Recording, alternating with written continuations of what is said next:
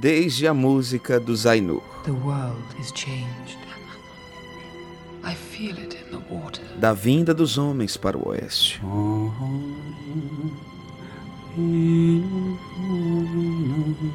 De Beren e Lúthien. Tis the lay of Luthien, the elf maiden who gave her love to Beren, a mortal. Dos anéis de poder e da terceira era. One ring to rule them all,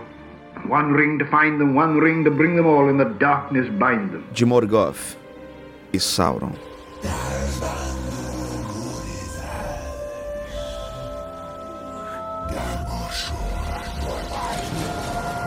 De Bilbo e os Anões. De Frodo e um Anel. For Frodo. Essas e muitas outras histórias. Aqui, diretamente do site The Lord of the Rings Brasil. Much that once was is lost, O podcast Trovas de Númenor. for none now live who remember it.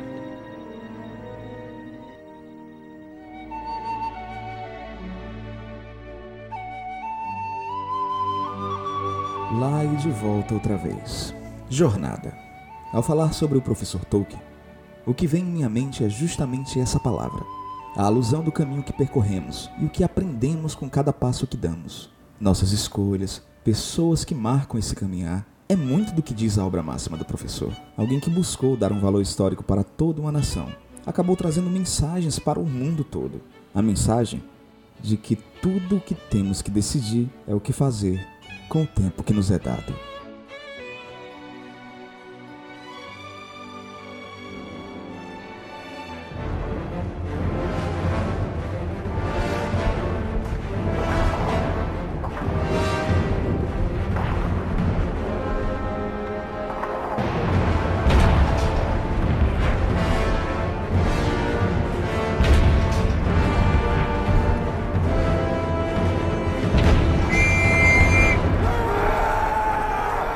Região do Rio Somme, nordeste da França, 1916.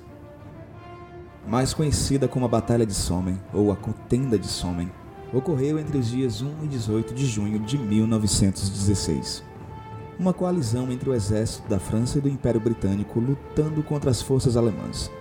Estima-se que apenas no primeiro dia, mais de 30 mil soldados britânicos foram feridos na contenda e cerca de 20 mil soldados perderam a vida. E lá, no meio da morte do caos, com a perda de amigos, Tolkien esboça notas sobre a Terra-média. Uma curiosidade dessa batalha é que ela colocou o professor Tolkien contra Adolf Hitler, em exércitos opostos. Lógico que o embate físico nunca aconteceu, mas mostra como a Primeira Guerra movimentou muitas pessoas que no futuro seriam de grande importância histórica, seja para o bem como para o mal. Em meio ao combate, Tolkien acaba contraindo a febre das trincheiras e ficou hospitalizado. Durante sua recuperação, ele começa a escrever os contos A Queda de Gondolin. A Queda de Gondolin e o Nascimento de Erendil foi escrita no Hospital da Licença depois de sobreviver à Batalha de Somme em 1916. A parte central da mitologia, a questão de Lúthien, Tinuviel e Beren, surgiu de uma pequena clareira na floresta cheia de cicutas ou de outras umbelíferas brancas próximas a Ross, na península de Holdness, para onde eu ocasionalmente ia quando ficava livre das obrigações regimentais, na época em que estava na guarnição de Uba em 1918. Mas sua história não começa aqui. Nascido John Ronald Llewellyn Tolkien em Bloemfontein, na República do Estado Livre de Orange, na atual África do Sul. Aos três anos, passa a viver na Inglaterra com sua mãe, Mabel Swifeld, e seu irmão, Hilary Arthur Llewellyn Tolkien onde passariam apenas uma temporada por conta da saúde debilitada de sua mãe.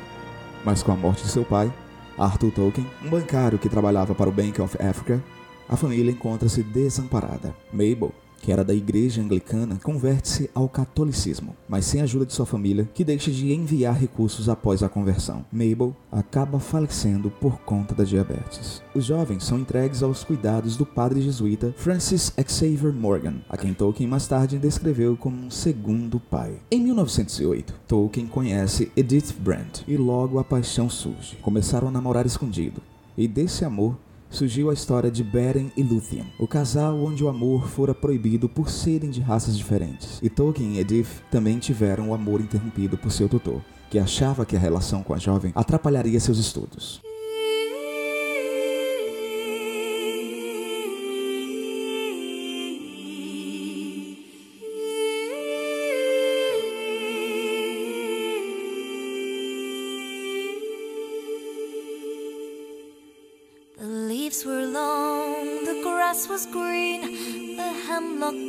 Balada de Leithian Libertação do cativeiro De Tingol em Doriath Havia um rei nos dias de antigamente, antes dos homens caminharem na terra. O seu poder era reverenciado na sombra das cavernas. A sua mão estava sobre os vales e clareiras, de forma a sua coroa, o seu manto verde, as suas lanças prateadas longas e afiadas, a luz das estrelas no seu escudo era apanhada, antes da lua ser feita ou o sol forjado. Nos dias futuros, quando para a costa da Terra-média de Valinor, as hostes élficas em força regressaram, e bandeiras voaram e faróis queimaram. Quando os reis de Eldamar passaram em forma de guerra, debaixo do sol, então ainda as suas trompas de prata troaram, quando o sol era jovem e a lua nova. Longe então, em Beleriand, na terra cercada de Doriath, o rei Tingol sentava-se no trono guardado nos muitos salões de colunas de pedra. Ali o berilo, pérolas e a pálida opala, e o metal forjado como escamas de peixe. Escudos e coletes, machados e espadas, e brilhantes lanças eram deitadas em tesouros. Tudo isto ele tinha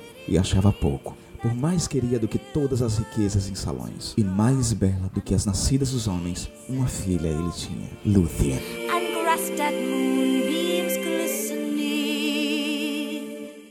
De Lúthia, a amada.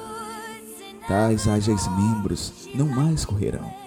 Na verde terra baixa do sol, tão bela uma donzela não mais será. Desde a aurora ao anoitecer, desde o sol ao mar, o céu vestido era azul, como os céus de verão, mas cinzentos, como o entardecer eram os seus olhos, e o seu manto bordado com belos lírios. Mais escuro como as sombras, os seus cabelos. Os seus pés eram rápidos como um pássaro a voar, o seu risco alegre como a primavera.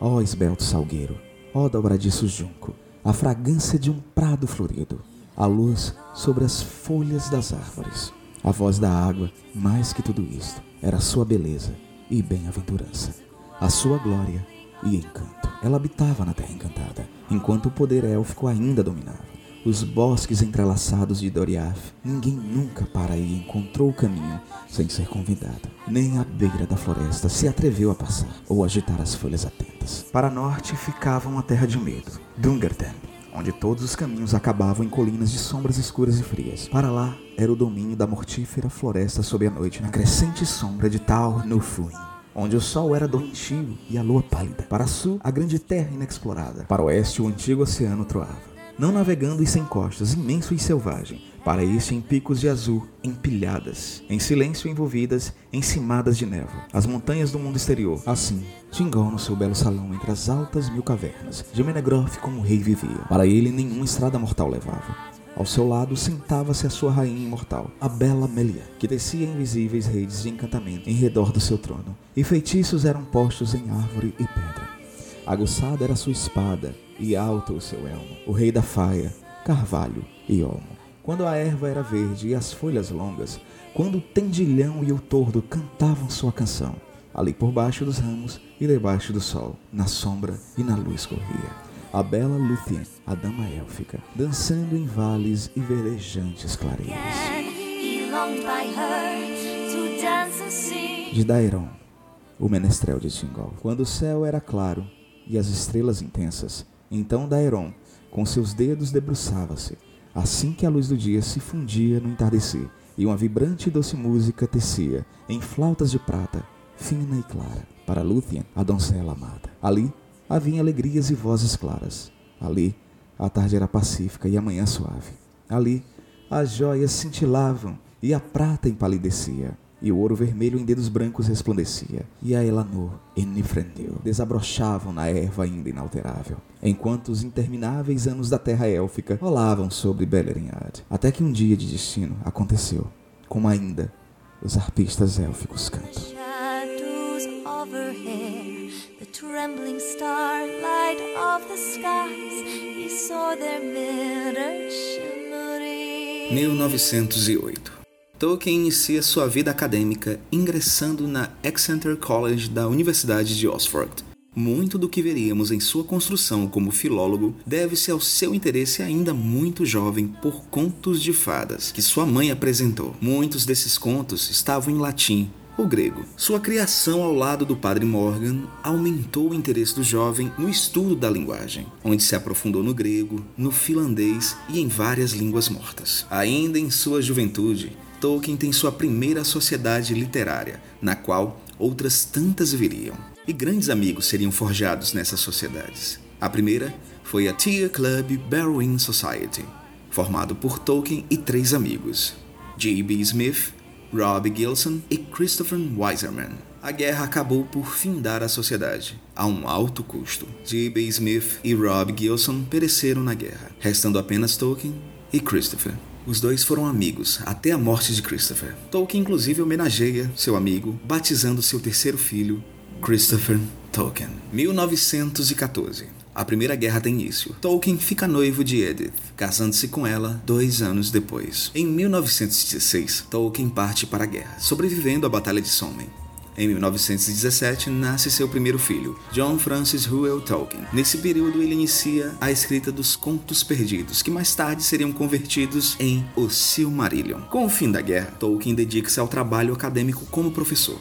Em 1920, nasce seu segundo filho, Michael Hilary Hayway Tolkien. E em 1924, Edith e Tolkien trazem ao mundo Christopher John Henry Tolkien, o filho que deu continuidade à obra do pai, organizando e preenchendo lacunas de alguns livros que temos hoje. 1925, Tolkien lança seu primeiro livro ao lado de Evie Gordon, Sir Gawain e The Green Knight, baseado em lendas folclóricas arturianas. Em 1929, nasce Priscilla Mary Anne Tolkien.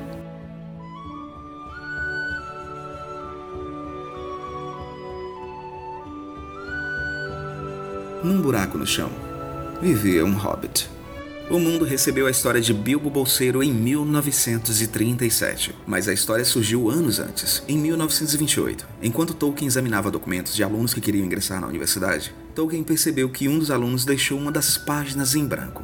O professor foi lá e escreveu, em um buraco no chão, vivia um hobbit e deixou de lado. Apenas dois anos depois, ele começa a rascunhar o que seria o Hobbit. Tolkien entrega o manuscrito para Susan Dognall, uma bacharel de Oxford, que trabalhava para Allen Unwin, mas apenas graças a Rainer Unwin, filho de Stanley Unwin e fundador da editora Allen e Unwin. Rainer, na época com 10 anos, ficou maravilhado com a história de Bilbo, os anões e Gandalf, e com o apoio de Susan, convenceu o professor a finalizar o conto. A saga do Hobbit Bilbo, um ser baixo, pacato de pés peludos, que parte em uma grande aventura pela Terra-média ao lado de Gandalf e mais 13 anões, teve tanto sucesso que Tolkien foi sondado para novas aventuras. Tolkien oferece então o Silmarillion, que ele considerava sua principal obra. Stanley Unwin preferiu não arriscar e não publicou a obra. Mesmo depois da recusa, Tolkien concordou em continuar a saga dos Hobbits e começa a dar forma a uma nova obra que lhe consumiu 12 anos de trabalho desde os primeiros rascunhos até a sua conclusão, mas que o tornaria um dos mais conceituados escritores de todos os tempos. Essa obra, O Senhor dos Anéis.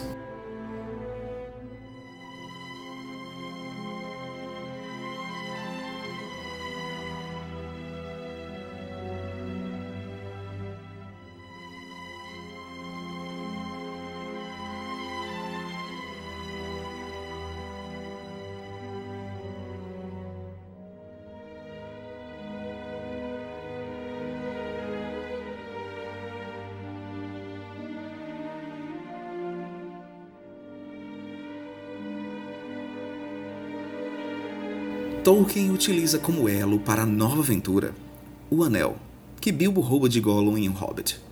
Os primeiros rascunhos datam de 1937, mas devido ao seu perfeccionismo, que o impelia a ter vários rascunhos para cada uma das obras. Foi somente em 1949 que O Senhor dos Anéis foi para as mãos de sua editora. Durante esse longo tempo, Tolkien também escreveu Live by Nigel, em que o autor se manifesta de forma autobiográfica, projetando-se em Nigel, com suas dúvidas sobre o trabalho que estava escrevendo e sua relevância. Em princípio, o texto foi recusado, pois a ideia de Tolkien era lançar dois volumes, sendo eles O Silmarillion e o segundo O Senhor dos Anéis, já que ele os considerava uma história única, indivisível. Entretanto, o editor da Collins, uma outra editora, havia gostado da ideia e começou a encorajar Tolkien a publicar os livros pela editora Collins. Depois de grande atraso na publicação, Tolkien acaba por perder a paciência e desiste do acordo. Posteriormente, após algumas conversas com Rainer Unwin, já adulto e trabalhando na empresa do pai, Rainer foi um dos primeiros a receber os rascunhos de O Senhor dos Anéis. A decisão da Allen e Unwin foi reconsiderada e em 1954 foram publicados os dois primeiros volumes, A Sociedade do Anel e As Duas Torres. Em 1955 foi publicado o terceiro e último volume, O Retorno do Rei. A ideia original era lançar a obra toda num único volume, mas para baixar os custos de impressão foi dividido em três partes. May it be an evening star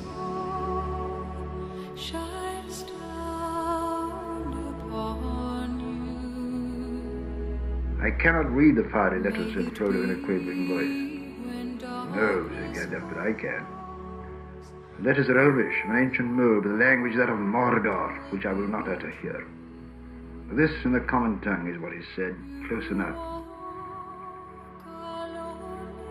One ring to rule them all, one ring to find them, one ring to bring them all, in the darkness bind them.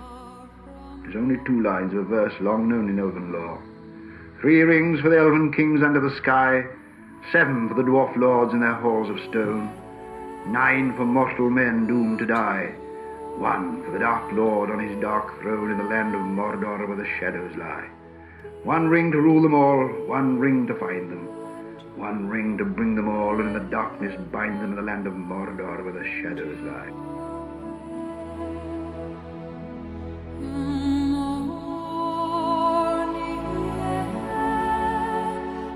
O Senhor dos Anéis fala acima de tudo de amizade. E os grupos e sociedades nos quais Tolkien participou sempre foram cerne disso.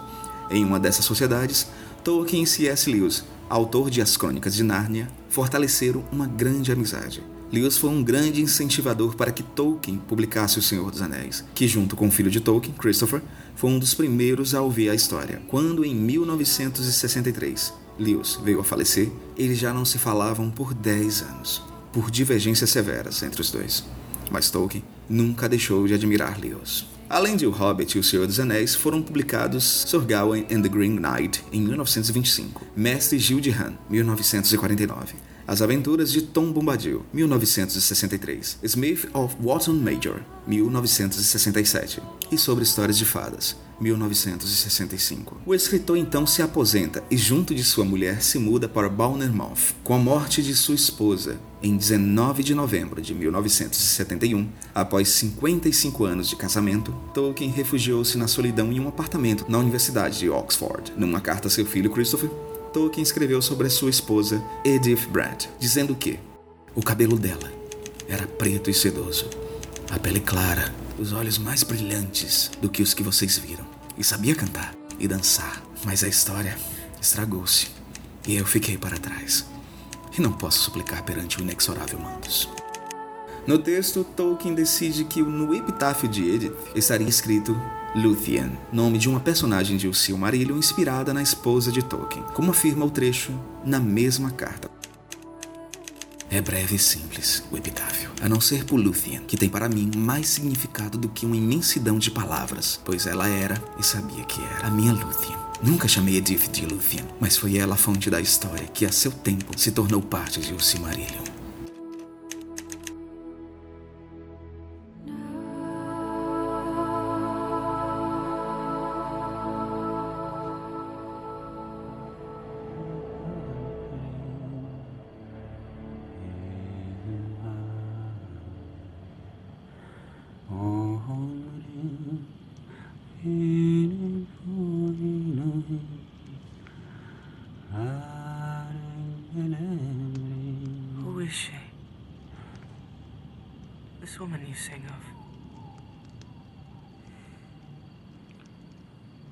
Tis the lay of Luthien, the elf maiden who gave her love to Beren, a mortal.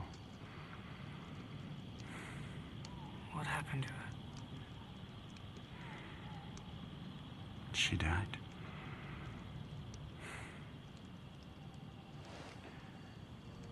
Get some sleep.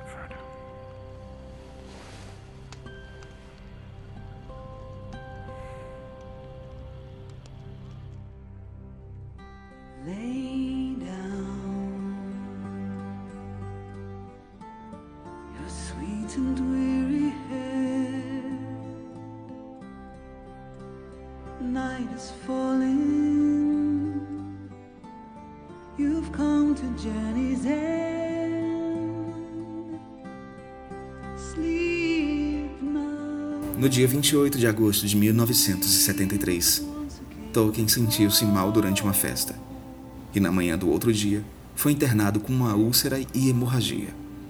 No sábado, descobriu-se que tinha uma infecção no peito. Aos 81 anos de idade, então nas primeiras horas do domingo de 2 de setembro de 1973, J.R.R. Tolkien morre na Inglaterra, enterrado junto com a esposa no cemitério de Wolfcourt, num túmulo feito de granito da Cornualha. Abaixo do seu nome, a inscrição Beren.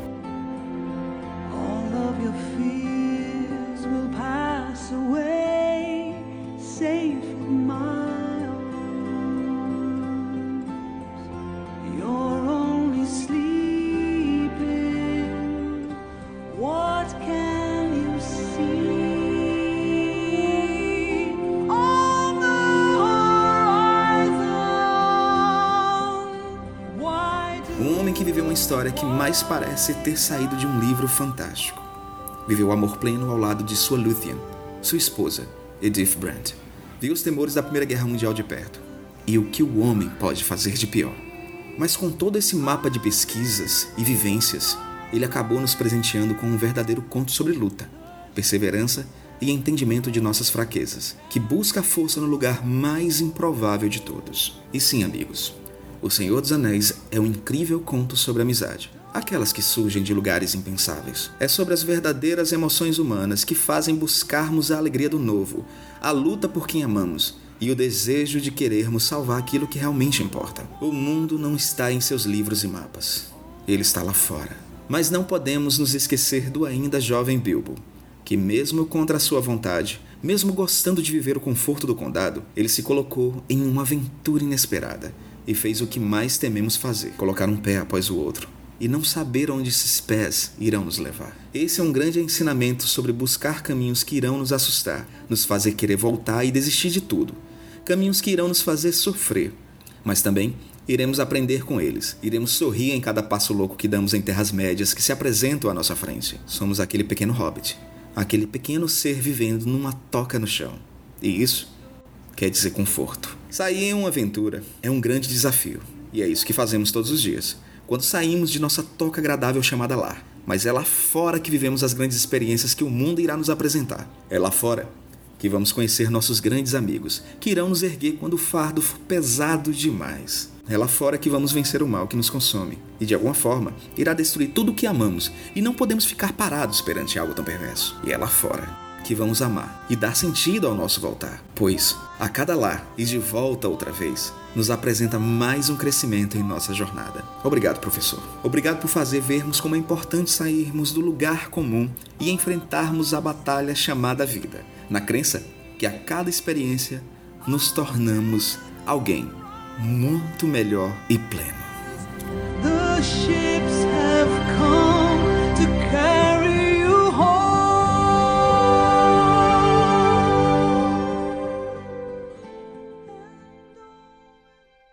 I saw the light fade from the sky.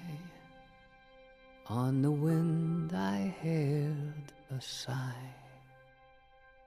As the snowflakes cover my fallen brothers, I will say this last goodbye.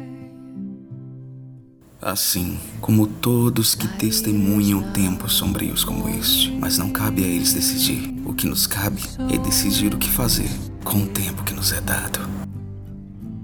Fonte de pesquisa: Tolkien Brasil, Fórum Valinor. J.R.R. Tolkien, uma biografia, por Humphrey Carpenter, publicado pela editora HarperCollins. J.R.R. Tolkien, O Senhor da Fantasia, por Michael White, publicado pela editora Darkside. Roteiro e pesquisa, Hildon Oliver.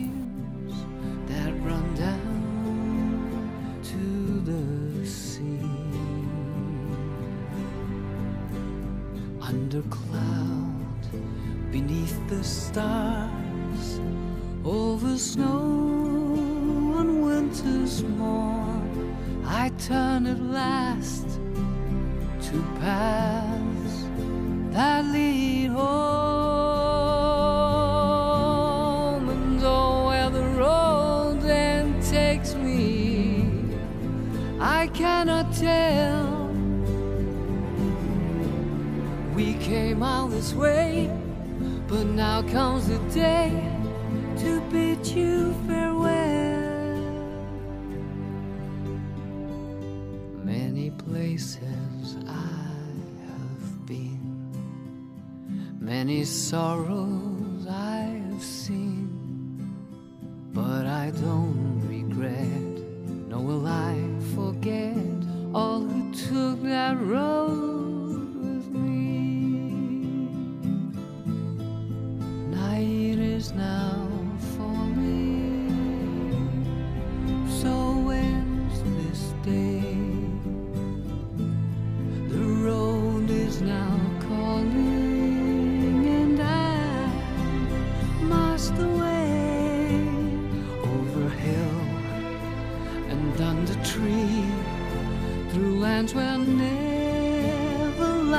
Shone, by silver streams that run down to the sea. To these memories I will hold. With your blessing, I will go to turn at last to paths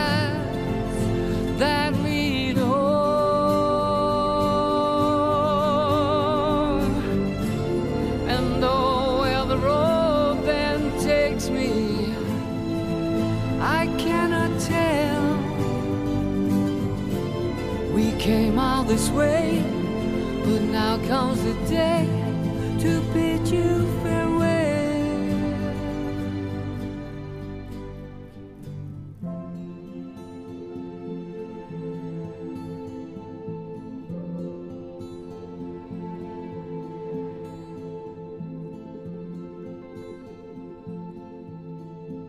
I bid you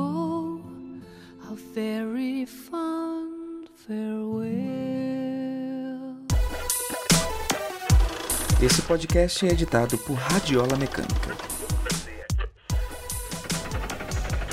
radiolamecânica.gmail.com